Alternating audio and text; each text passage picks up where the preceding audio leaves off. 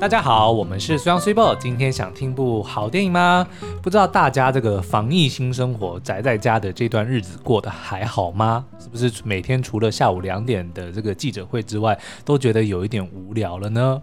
是不是就觉得啊，好像没有办法出去玩，这个整个人生就变得淡然无味哦，索然无味，淡然失色，淡然无光。OK，好，那但是呢，我们其实今天就想要跟大家讲哦，玩乐其实有很多种，所以不一定是只有要出门才能够玩。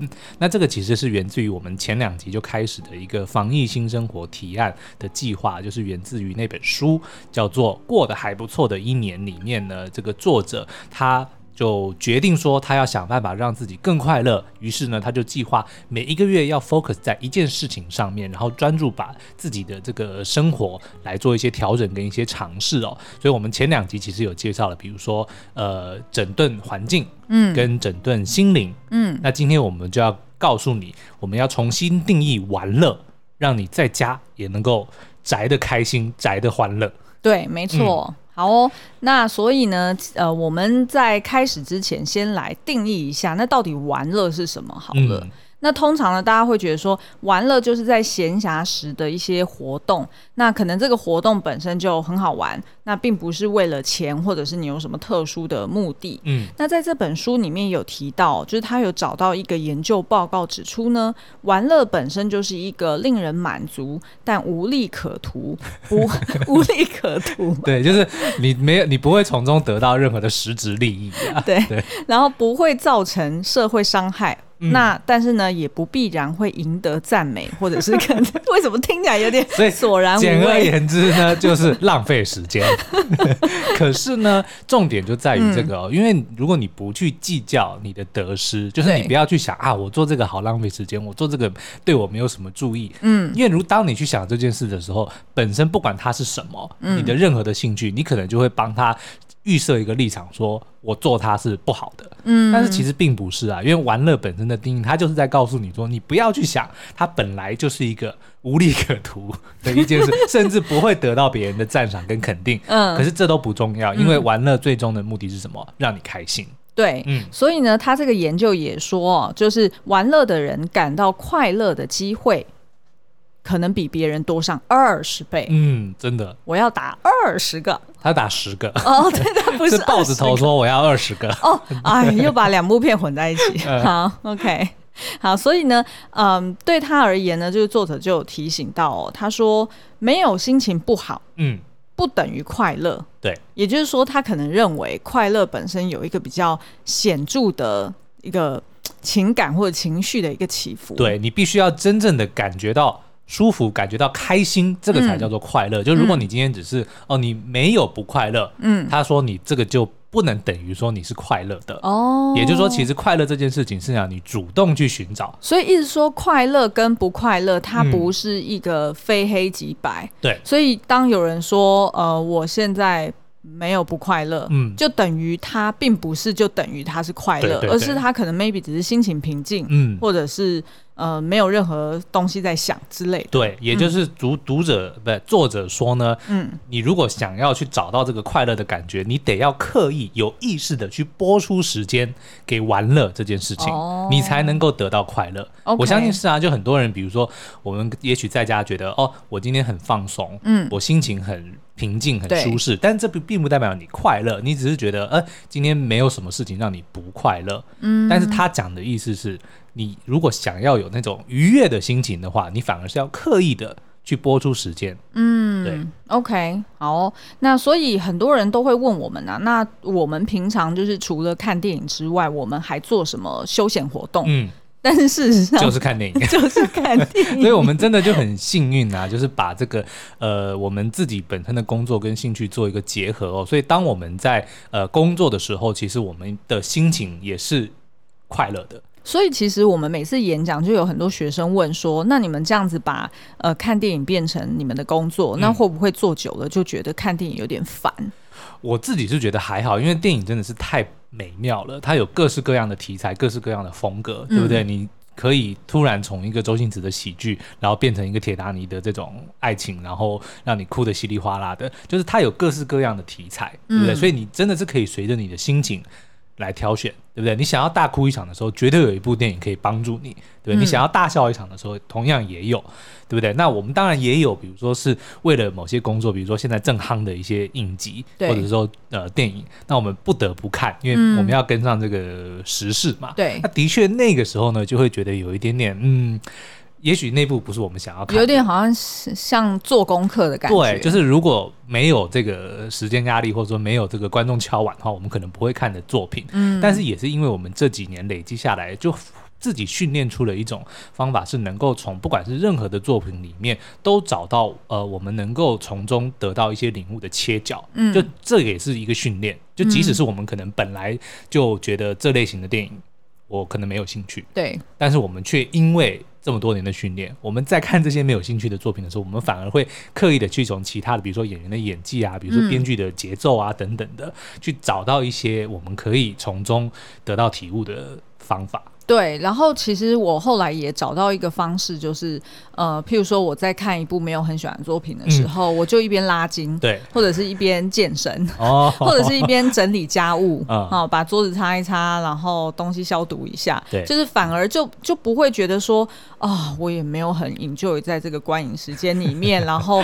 所以就不会觉得好像浪费时间了。嗯，嗯好，那但是除了这个影视作品之外，我们还是有一些别的嗜好吧？嗯，那。像我应该观众听众朋友应该都已经知道我很喜欢打电动，嗯，所以呢，当然电玩就是占了我蛮多时间的一个兴趣。那另外我也很喜欢料理，对，虽然频率没有那么的高啦，但是当我如果想料理的时候，我会就是我从备料开始，从切菜我就会蛮讲究那个步骤的。嗯，所以我应该也看过，就是我我你跟你煮菜很不一样，嗯，你煮菜就是用手把它捏烂，你要看我要。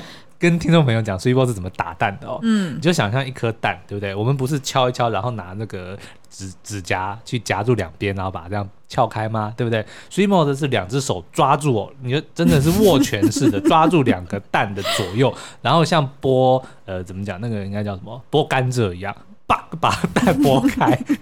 它是一颗蛋，但是 Switchbot 却用这种手法来剥。好，Anyway，我要讲的就是说，我很 enjoy 就是备料的这个过程，比如说把菜都切成固定的形状啊，然后顺序都讲都都先弄好，就是真正要煮的时候就不会手忙脚乱。嗯，然后我是很 enjoy 这个 process。对，他 enjoy 归 enjoy 啦，但是做出来也没有多好吃。欸、什么？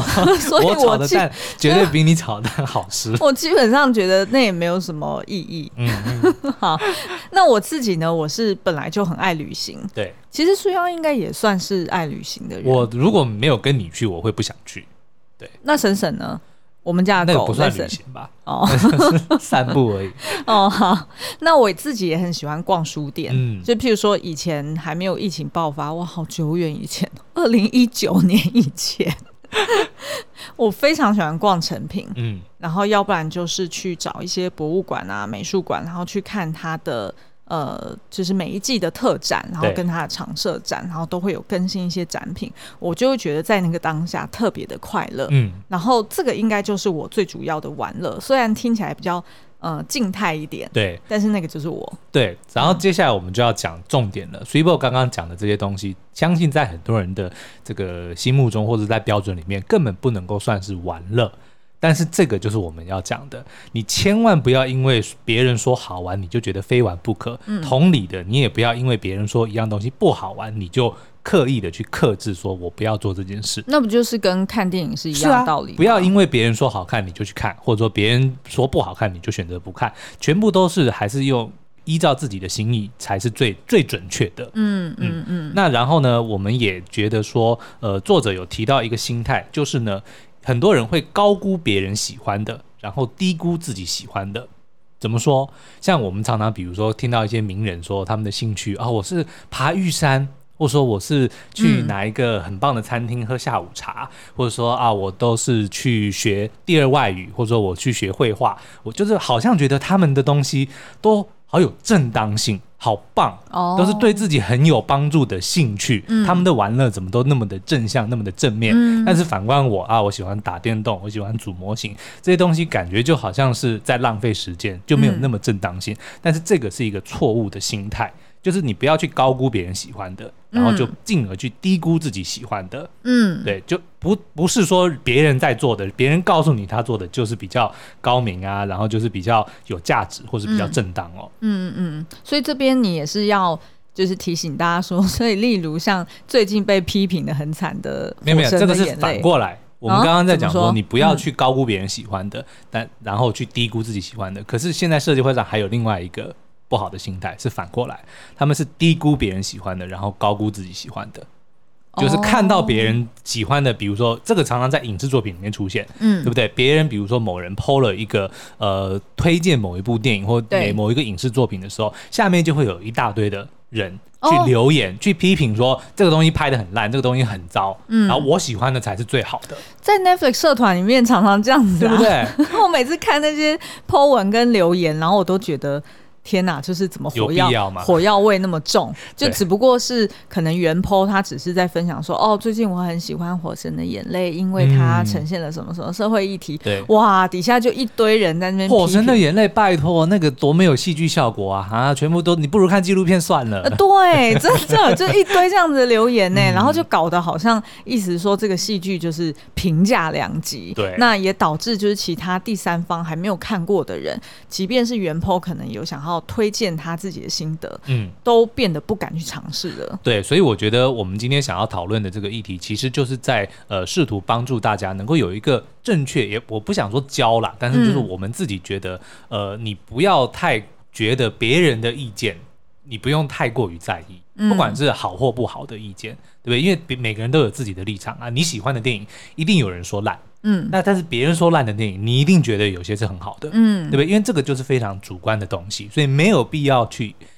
为了别人的一些观念去改变你自己的心情，去影响到你。因为我们今天要强调的就是如何让自己快乐，而且重点是现在你都一个人宅在家了，对啊，你根本不用管人家怎么看你啊，对，对不对？是一个非常。非常好的大好时机，你可以尽情的玩乐你自己想要做的事情。对，没错。所以，我们接接下来其实就要跟大家揭露我们不为人知的秘密。嗯，然后，因为我们身为影评，好歹也是个三百多万人在 follow 的影评哦，我们也做过很多的演讲，或者很多的访谈啊、专访之类的，都一定会被人家问说：“哎，你们看那么多电影，你最喜欢的哪一部？你最喜欢的电影是哪一部？”嗯，那为了要维持面子。对不对？我每次都会讲，当然是 IMDB 上第一高分的《刺激一九九五》啊。那我说，那我每次都讲说，哦，当然是杨德昌导演的《一一》啊。对啊，就是这种让人家听到就哦，好厉害，真不愧是水杨水某。但是事实上，这个都是做给别人看的，也没有啦。就是其实我们也很爱这些作品，嗯，但是呢，其实我们私底下也有那种。不敢让人家知道我们其实更爱的作品，而且还是重复一直不断看的作品。所以我，我但是我们今天这一集的目的，其实就是要告诉大家，你心里喜欢什么，你就要大胆的告诉全世界。尤其呢，现在在疫情，对不对？谁会管你？你现在在看哪一部？或者说，谁会去？谁会去在乎你？你有没有看过那些经典名著？没有嘛，对不对？重点就是你想要看什么，你喜欢看什么，看什么作品会让你开心，那你就看。哦，好期待《A B 帝王二》哦！没错，对不对？所以呢，我们接下来就要分享我们自己的冷门片单。这个先跟听众朋友讲，是没有跟外面分享过的哦。好，所以要先讲嘛。嗯，好，我先来讲一个，但这个可能大家会觉得，哎，也还好哦，就是《瞒天过海》。嗯，Ocean's Eleven。对啊，这不丢脸呢。对，不是丢脸，但是就是不是我们这种，因为人家就会期待说，你一定要讲出。一一，你一定要讲出大国民，你一定要讲出罗生门这这类型的电影，哦、对不对？你才才能够显得说你很厉害。但是其实我就是很喜欢这种，呃，拍的很聪明，然后就是、嗯、呃节奏很好。瞒天过海，大家有看过吗？就是那个布莱德比特。你刚刚是把我当那个演讲听众吗？刚刚是要突，本来通常演讲卡上身，对，本来他的目光是看旁边，嗯、然后结果突然就转向我，然后就直接问我说：“大家有看过吗？”同学，你有看过《瞒天过海》吗？就是那个布莱德比特，有有，我有看过，欸、跟乔治库鲁尼库隆尼。他们一起演的，就是说是《Ocean's Eleven》，就是男主角他叫 Daniel Ocean，嗯，对，所以《Ocean's Eleven》就是他召集了含他在内的十一个人呢，要去抢拉斯维加斯的三间呃，赌场的地下金库，然后这个其实是改编自很久以前的一个影视作品，大概六零年代就有就有拍过，然后他们当然就重拍嘛。那我非常喜欢这部片的原因，当然是我本身就很喜欢犯罪型的。这个作品哦，就是计划抢劫，这个我都我都很爱嘛。但是呢，因为这部片子里面有非常多很聪明的对白，嗯，我觉得光是看 George Clooney 跟这个 Brad Pitt 他两个人对话，嗯，就已经是值回票价。他们的那个火花真的是超好的，真的真的。重点是他们超级散发那个熟男的魅力，对，一举一动，光是站在那边讲一句话，你就觉得说啊，我这辈子有没有办法像他们那样？而且 Brad Pitt 就是很喜欢一边讲话一边吃东西，对对对，然后吃完之后舔手指，对对对，哇，好性感哦。而且你知道吗？后来我好像看到什么新闻报道，就是 George Clooney 上某一个节目，嗯，然后就故意假装就是他在家嘛，对，因为还在防疫阶段，然后他就拍，就是让那个呃镜头拍到他们家的样子，然后其中有一个房间呢，就是专门。收集那个 Brad Pitt 的所有东西，包含墙壁上都是他的海报，然后跟他的那个纪念品，然后就显示出来说，就是呃 George Clooney 特别的爱 Brad Pitt，然后就是自从从那个 Ocean's Eleven 就爱上他了。哦，他们的感情真的很好，所以后来你看陆续又拍了 Ocean's Twelve、嗯、Ocean's Thirteen，这应该是钱赚的多吧？对啊，但是我觉得这个类型就是。百看不厌啊，嗯，对不对？然后，所以这个就是我私底下很喜欢的一个类型哦。那另外还有呃一种呢，叫做末日相关的，嗯，我都非常的喜欢，就是世界末日之后的那种设定。然后重点是什么呢？哦、就是他们会捡垃圾，我讲出来了。对，我很喜欢看主角捡垃圾，你不是说捡垃圾啦，就是。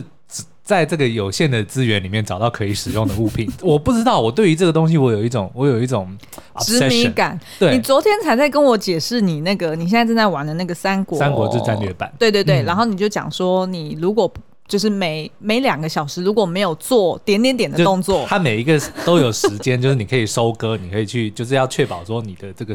可以游戏可以进程继续嘛？对对，比如说你要收你的资源啊，然后你要征兵啊，你要派什么，就是他就是要等嘛，嗯，对，所以你就要花时间去分配你的。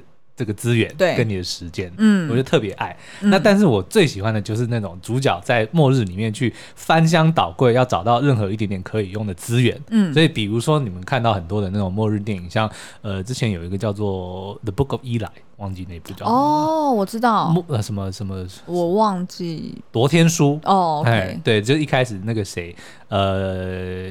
Denzel Washington，对不对？他不是就是也要打猎啊，然后就是用一些呃，把那只猫煮成那个叫什么油动物的脂肪，然后再拿这些东西去交换。就是我我很喜欢这种这种资源型的的东西。我不知道，我就觉得好有趣，或者是求生相关的，嗯，比如说像那个 Tom Hanks 的那部《浩劫重生》，就他原本是一个 FedEx 的送货员，对，他应该是。他是老板，他是不是啦？就是怎么讲，职员，他不是送货的人。没有，他是老板，他是老板。对，okay, 好了，反正就是摔摔机了，摔机，然后就就流落到荒岛上，嗯，然后就是拿了一些那个漂流在海上的一些物资。最知名的就是那颗 volleyball，那个排球，嗯，那个 Wilson，对对对，就就这类型的那个。电影我就特别爱，我没有办法克制我自己去去看这些。我知道他没办法克制，因为呢，嗯、某一年他居然还从 Costco 那边把 Wilson 给买回来。对，我不知道哎，我觉得这个东西，我我在看他们找物资跟整理物资、交换物资的时候，我就有一种莫名的疗愈感。这可能跟我喜欢打电动是一样的，哦、因为这个过程其实就是在玩游戏啊，嗯、对不对？你要去找素材。然后你要去运用它，嗯、然后去交换它，然后让你自己变得更有钱，更变得更更强大，大对不对？嗯、然后你才能够在这个生活下去。所以我就对于这样子的这个情节描述，我就特别喜欢。那还有一部日本片，我可以推荐你，嗯《末日家族》。哦，对，就是说日本突然大停电，对对，一样的概念。然后，然后呃，然后所有人就是开始在那边抢物资，嗯，然后要领钱领不到嘛，对，然后所以就是呃身上就要带很多，就是想办法要用以物易物的方式，嗯、譬如说用米去交换一包烟，还是怎么样。然后于是呢，这一家人就呃踏上了一段旅程，然后就想尽办法去找脚踏车，然后也去找那个呃，就是就是。到野外，到那种农村里面，然后去学习怎么去抓猪，对，然后自己去割那个。就是直接去宰猪，嗯、然后腌肉等等的，就是回回顾回溯到原始生活的。对对对，对然后这一家人也在这个呃冒险犯难的过程中，感情的变得变更加凝聚。对、嗯、，So there you have it，所以莫呃，实际上就是喜欢捡垃圾类型的电影。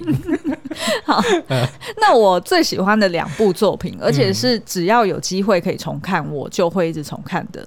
第一个呢，就是我在大学大一的时候看到的一部作品，嗯、叫做《金发尤物》（Legally Blonde）。对，我不知道大家有没有看过 二零零一年的电影、欸？哎，对。而且呢，听说二过了二十年的今天，就是呃，好像他们呃，就是女主角呃 Reese Witherspoon 他们正在筹拍。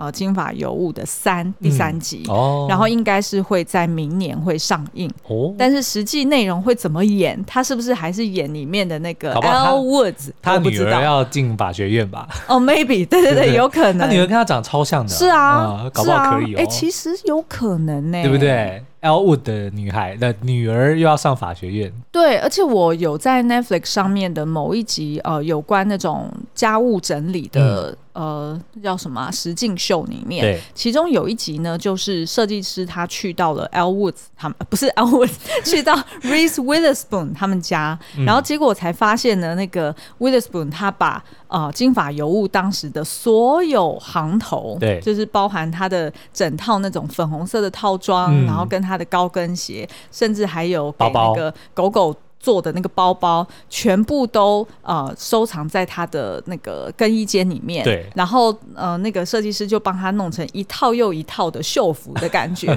哇，看着真的是有够怀念。他那个应该是他爆红的作品吧？对，是是是，他其实这部作品呢，就是在描述这个。我刚刚已经先讲了，就是这个女主角叫做 Elle Woods，她的名字实在是太响亮。嗯，她呢就是一个、oh, no，没有她的对头、嗯、Vivian Kensington 对不对？对，我们上次之前不是在介绍那个《熟男行不行》的时候，就有提到说，有几个电影里面的这个配角的名字特别的令人印象深刻，嗯、像。《走在行不行》里面的 David Lindhagen，、oh, 还有这个 Vivian Kensington，就是我们大概时不时就会突然想到他们的名字，都忘不了。对，然后呢，她就是因为呃，他的前男友 Warner 哦，就是跟她突然分手，然后决定说呃，就是要去念那个哈佛的法学院，然后并且呢，也已经跟另外一个就是来自于一个知名家族的呃女孩已经订婚了，就是 Vivian Kensington。对对对哎、欸、Vivian Kensington 演过很多片，是啊是啊，她是演那个 Hellboy 里面的女主角啊。对啊，嗯、其实她不是那种漂亮型的哦。其实我很喜欢那一型的，其实她其实跟你很像，就是外形什么？不是，是我不是漂亮型的，不是不是，你们就是有那一种很犀利的知性美。对不对？哦、就你们不是温柔婉约型的，对对对，不是温柔婉约，犀利知性美型的哦，对不对？是是是，嗯、没错。好，那所以呢，他就决定说，他也要进入申请进入这个哈佛法学院。那他自己本身是念那个呃，就是时尚的，嗯、然后所以他其实一直以来呢，就是呃，这个校园，然后跟这个 neighborhood 的一个。呃，风云人物。然后当他呢跟大家大声疾呼说：“我就是要考进哈佛法学院，而且我呢我要去把我的前男友追回来的时候，大家都觉得不可置信，嗯、然后也忍不住会默默的有点想要取笑他。对，因为大家对于呃他这个就是总是花名在外，然后像一只花蝴蝶一样的这个金发尤物呢，嗯、大家都觉得说他其实。就是一个没无脑，无脑对，对无脑，然后只是漂漂亮亮的一个 Barbie doll，Barbie Barbie doll。因为其实这个应该就是刻板印象，就是 blonde，就是金发女孩这个词呢，其实通常就会被认定是。外表很漂亮，但是脑袋里没装什么东西。嗯、对，而且都是会讲说 blondie，嗯，对，对不对？都用这样子，其实我觉得真的很不客气耶。对，所以呢，我印象最深刻呢，就是他在这个这部电影里面，呃的所有台词，基本上应该是有看过的人都感觉到印象非常的深刻。嗯、我甚至呢，在我大学的时候，我不知道为什么会这么无聊，因为我那时候念外语系嘛，对，我还把这部片的所有。英文台词全部抄下来，然后做成一个一个呃 Excel 档，嗯，然后就每天都在背那个台词。对，然后我印象最深刻有几个，譬如说他一开始要申请这个入学影片的时候，他不就是自己要拍拍他自己，意思说，哎，我有资格可以进入你们的哈佛法学院哦。那为什么呢？因为譬如说我在我的这个呃 soror sorority，就是这个姐妹会姐妹会里面呢，我是一个很好的主席。譬如说大家说啊，那个厕所的卷筒卫生纸，呃，某某某种品牌擦起来不好用，那我们是不是应该换另外一种品牌呢？然后他就会很公正的主持这个会议，然后他就觉得说，哎、欸，这个是一个很好 example。对。那另外一个 example 呢，就是他会走在路上，然后通常因为他很亮眼嘛，所以都会有男生对他吹口哨。嗯。然后呢，他就会突然的微笑，然后对旁边的男生说：“I object。”大家知道这个梗吗？嗯，就是在这个。呃，法庭上面就做这个法律上的这个攻防的时候，双方的律师如果对对方的律师提出的这个意见，或者说他们的这个证词，或者说他们的陈述有意见的时候，就只会会讲说“我反对 ”，I object。对。那所以就是呃，在那个影片里面看起来就觉得好像有点荒谬嘛，就是他用这种方式去呈现。但是不管如何，可能刚好当时候呢，这个法学院正在追求。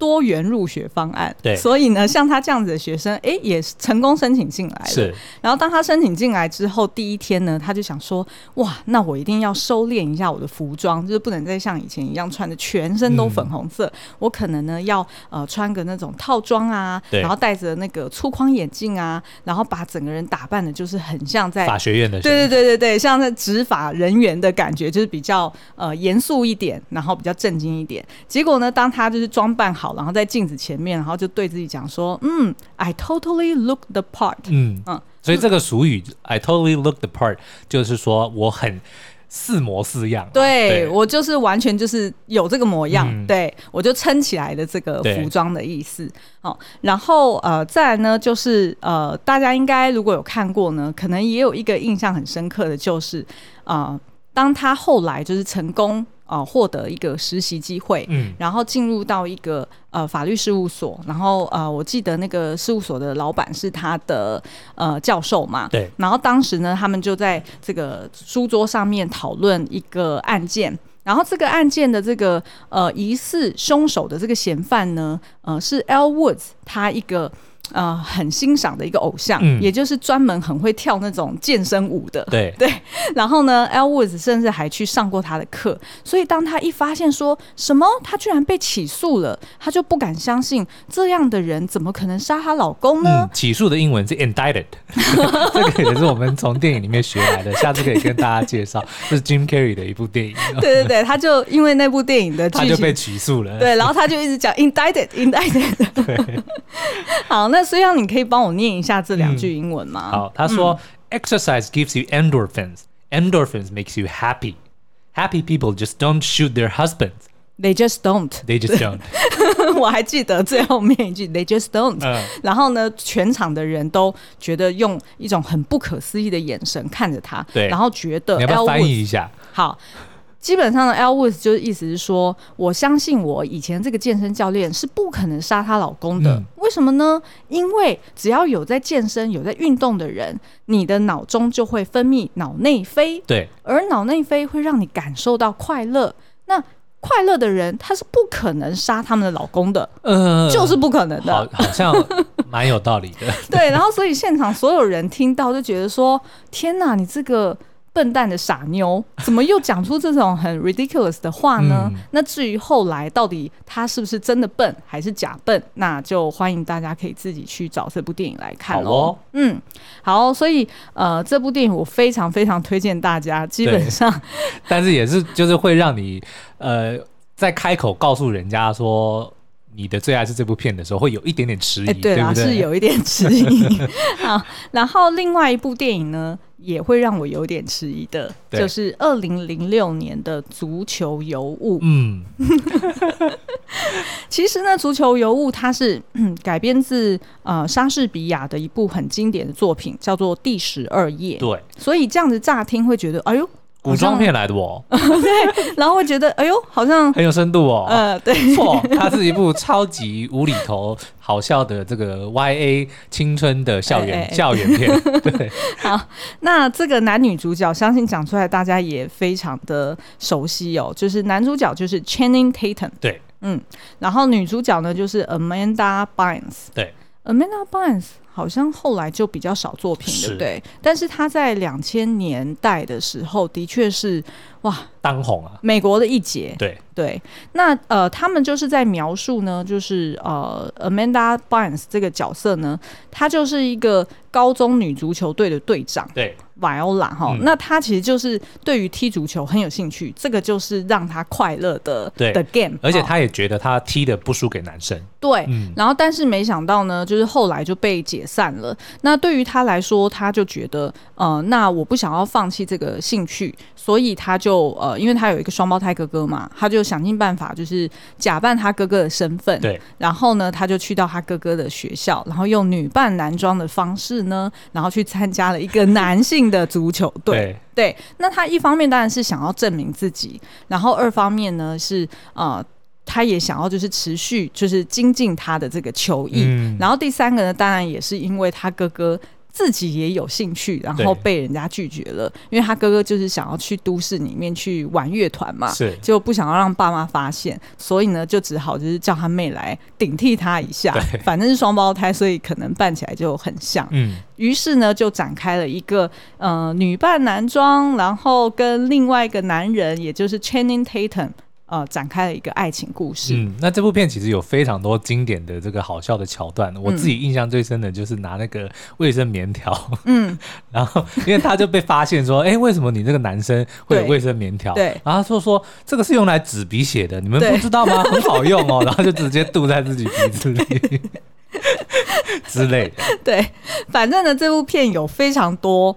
真的是太经典的桥段，嗯，而且呢，Channing Tatum 就是适合这个角色。他其实直到现在，他的作品里面，他就是一个傻大个儿啊，对不对？就是很直，怎么讲？很直率、很天真、可爱的。而且他的演法里面带有一种很奇怪的尴尬感，对，就是扭捏尴尬感。对，所以你不觉得真的就很像那个魔术师里面的阿派吗？真的超像的，哦，你说天桥上的魔术师？哎，欸，对对对对对，就是外形跟演法都很像。对对对，对，那所以呢，这部片也大推哦，就是有机会的话，大家也找来看。对，但是呢，这个是在你们在节目以外，我们是绝对不会承认的。就如果有人来问说，哎，水曜 CBO，上次好像有人听说你们喜欢一个看捡垃圾的，一个喜欢看足球有物，我们会严正否认，错，我们喜欢的是刺激九九五。大国民对，或者是 一一侯孝贤导演、嗯、还是杨德昌导演的所有作品，对，就是那些你没有看过，但是好像听起来很厉害的电影。哎，但是实际上是很厉害啦。是，只是呢，就是通常你在平常生活的时候，你不太会一直找那些深度片来看嘛。对，你总是会想要看一些轻松，但是又带有一点。教育性质就是你就是觉得看起来快乐的片。嗯，所以我们今天就是要告诉大家呢，你不需要为自己喜欢的事物感到不好意思，嗯，你不用去在乎别人怎么讲，对不对？当然了，我们之前不愿意这么明目张胆的告诉大家我们喜欢这类型的电影，当然也是因为还有很多的作品我们想要，就是因为跟演讲的主题其实不太有关联嘛，对不对？所以当然会希望说，哎。好了，讲白了就是怕丢脸，还想要讲找借口。对啊，我就想说你刚刚明明就很卡。没有啦，但是就是我们现在也活到这个年纪了，也觉得也无所谓了。就是你真的不用为自己喜欢的东西感到不好意思，嗯、对不对、嗯？自己开心才是最重要的。嗯，嗯好、哦，所以呢，在这个刚刚提到的这个什么过得还不错一年的这本书里面，作者就有提到，世界其实很丰富。可是呢，我们只要取一瓢饮就好。嗯嗯，因为你的时间有限嘛，然后体力可能也有限。对，或者是你自己本身没有兴趣的事情，你也不需要硬要凑热闹。对，或者说，当你呃可能有认识一些很厉害的朋友啊，或者说呃某些名人，你看着他们所做的一切，就觉得说他们怎么这么厉害，可以做这么多事情，他们做的事情怎么都这么的有意义，这么的正当，这么有的价值的时候，你真的不需要感到。怎么讲难过或是怎么样？因为其实那个是他们的人生，而且说实在的，别人想要别人让你看到的，都是他们想让你看到的，是对不对？有很多的东西其实你是不知道的，嗯，所以像作者他就有举例啊，他说像他的个性来说，他就永远不是那种半夜会去爵士酒吧，嗯，然后去喝一杯酒，或者是呢，呃，一时兴起就跑到巴黎去度这个 weekend。呃，或者是呢，就是成为那种造型很漂亮，然后很亮眼的名人。对，其实这个也让我联想到还有一部作品叫做《纽约哈哈哈》。嗯，那那个女主角呢，就是呃之前《熟女鸟》的编导，对，Greta Gerwig。对，然后好像那部片的。呃，导演还是编剧，也就是他现在的 partner，也就是婚姻故事的编导。嗯，对。那他其实是在呃讲述一个女生，她就是对她的人生都不知道她未来要做什么。然后，嗯、呃，她虽然是很想要成为一个专业舞者，但是呢，她在呃武艺上或者是在行政工作上也不太愿意精进。即便人家给他机会，他也就是可有可无的感觉。然后。好像似乎每天都在等待一个机会让他一夕成名，嗯，但事实上就是不可能嘛。那所以呢，他后来就呃变成被这个舞团辞退了，然后他自己呢就开始吃自己，然后去找他以前的母校，然后去帮忙摆摊招生，然后做一些就是呃很简单的当时候的大学生也在做的工作。然后那时候我就看到他某一天晚上，他跟他的朋友的朋友一起去聚会。然后他本来就只是想说啊，我现在反正闲着也是闲着没事，然后就出去社交。结果没想到，当他就是听到人家在那讲说，哦，对呀，就是巴黎很美啊，然后这个时节的巴黎又有什么树，然后又有什么展，然后又有什么秀，然后讲一讲讲一讲，他当天居然就拿他所有的存款，嗯，然后去换成一张。巴黎的机票，票，然后就飞去巴黎了。然后他飞去巴黎，然后就被纽约笑了。纽约哈哈哈哈，是这样子吗？呃，某种程度是哦，哦，真的吗？某种程度是，因为，嗯、呃，为什么他是叫纽约哈哈哈？是因为呃，我记得他的名字好像叫 Francis Ha，对。然后他为什么是写 Francis Ha？其实是他的那个呃原本的姓其实是更长的，嗯、但是他在那个他的纽约的呃租屋处。呃，不是一楼都会有信箱，然后你要去写说，哦，这边的屋主叫什么名字？然后他写他的名字，结果他发现他写完 Francis 之后，后面就没有位置了，他写不下了。于是呢，他就只写他的姓的前面两个字母，然后就这样当做就这样敷衍了事就过了。所以他就变成了 Francis Ha。对，没错，所以这部片才叫做《纽约哈哈哈》，也就是 Francis Ha 的这个中文的译名。嗯。那其实我印象很深刻，就是当他去到巴黎之后。他整个人就后悔了，对，因为他到巴黎之后，他也没有事先做计划，所以他没有地方住，然后呢，他也不知道要干什么，嗯，他也没有钱真正的去好好去享受去玩，对，他只是因为听到别人说，哦，这时节的巴黎很值得一看，然后他就去做了，嗯，所以其实这个就反映他一直以来都。不知道自己要做什么，于是就很容易呃随波逐流。那我觉得，如果大家有兴趣，也可以去找这部电影来看，超级文青的啦。对啊，所以我们其实今天除了要跟大家讲说，呃，自得其乐的重要性，然后也不要说害怕让人家知道你喜欢的东西，嗯之类的之外，也有的就是说，你不用去盲目的追寻别人认为好的。对，对，因为生命就是世界真的太丰富，我们不可能去体验所有的事情。别人做的东西，做的很有成就的东西，那当然是他们厉害的。嗯，可是这并不代表说你如果没有做，你就会你的人生就会比较不好，或者比较逊色，并没有这件事情。嗯，对不对？像我们自己也有很多的遗憾啊。那我永远就大概不会有六块肌。蛮高的几率是不可能，对不对？然后我永远不会是个型男，嗯，对不对？然后呢，我唯一懂得理财的方式就是存钱，嗯，就我我当然就很希望说啊，我有模特儿身材，然后我很会投资，就是这些东西都是我希望，但是我知道我这辈子不可能，嗯，但是又无所谓，因为我还是做了很多让我自己觉得很开心、很骄傲的事情。嗯，我自己是觉得我的体力不是很好，就是很容易。一天只能做一件事，就很容易累。对对，所以这这个也是我以前都会觉得说，呃，譬如说在大学的时候，人家在邀约要夜唱哦，或者、哦、千万不要夜唱，现在夜唱会被猎物哦，哦对，不止猎物，你还会得病哦。对，好了，就是我以前的时候啦，那时候是两千零四年，好吗？以前的时候。大家邀约夜唱，然后我总是拒绝的那一个，所以久而久之就变成大家出门玩都不会约我。那我其实那时候是有一点难过的，我会觉得说，哼，好像有点被排挤。但是后来自我反省一下，就想说，要是我是别人，我也会不想要再开口被打，就是被那叫什么冷。热热脸贴冷屁股的感觉，所以我后来就觉得，好吧，我就接受，我就是这样子一个人，我就是不喜欢出门，我就是喜欢宅在家。嗯、那终于有一天派上用场了，也就是现在要为了防疫，我们每天都宅在家，对，我还宅的蛮开心的。对啊，所以其实我们今天的这个节目，或者我们分享的内容，也是在告诉大家说，呃，你真的可以好好的花时间去审视一下，说，哎，你自己喜欢做什么东西？你喜欢看的电影，你喜欢看的书，你喜欢做的兴趣，嗯，它不需要跟跟任何人、其他人的这个标准去去符合，嗯，才叫做对的。只要能够让你开心，它就是。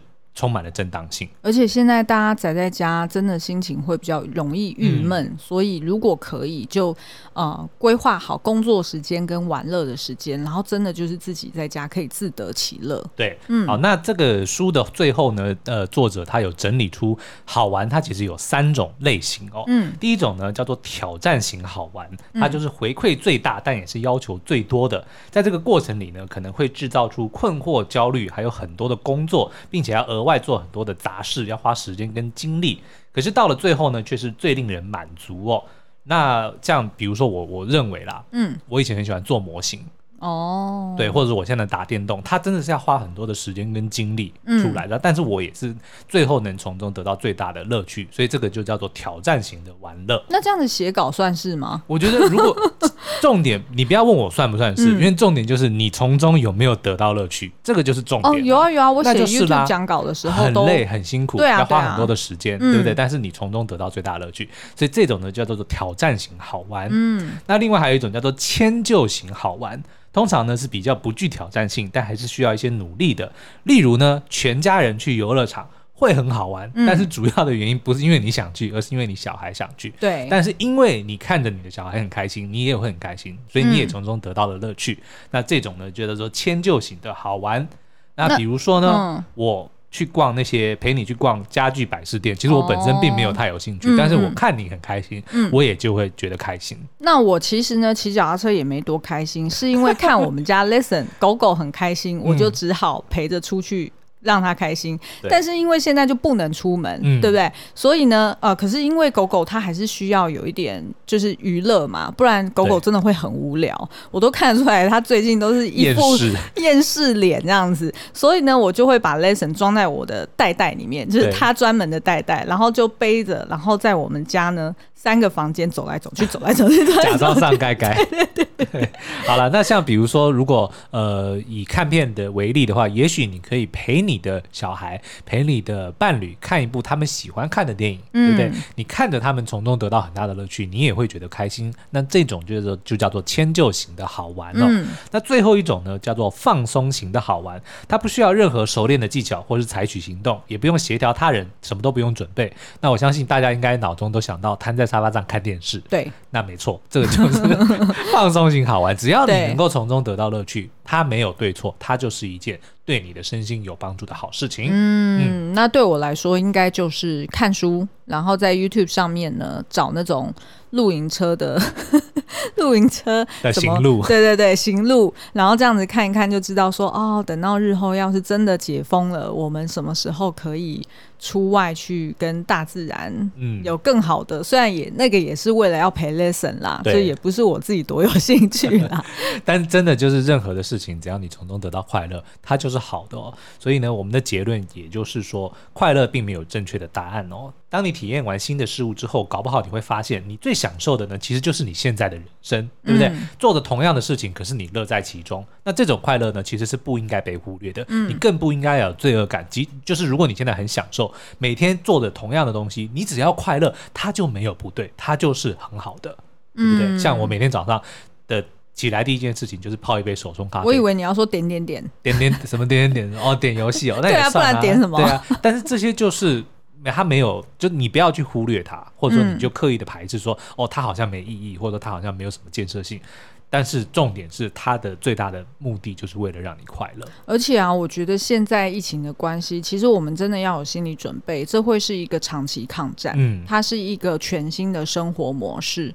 跟去年又完全不同了，对，所以在这样的情况之下，我们其实已经要提前做好准备，就是在照顾我们的身体哦，不会受到病毒感染或者是什么样的状况之下，我们同时也要照顾好我们的心理健康。对，那不管怎么样，就是你自己找到自己的乐趣，你也可以多多打电话关怀一下你的家人朋友们，嗯，呃，了解一下他们是不是有找到他们的乐趣，对，然后互相交流一下，那这样子才可以。可以帮助大家在这个长期的防疫阵线上可以守得更好。嗯，然后最后请记住哦，任何的时候，不管是日常生活还是遭逢困境的时候，只要是展开追求快乐的行动，都是值得努力的。所以想尽办法让自己快乐，就是最重要的。好哦，那我们今天节目对不对？好了，今天节目就到这边喽，下次再见，拜拜。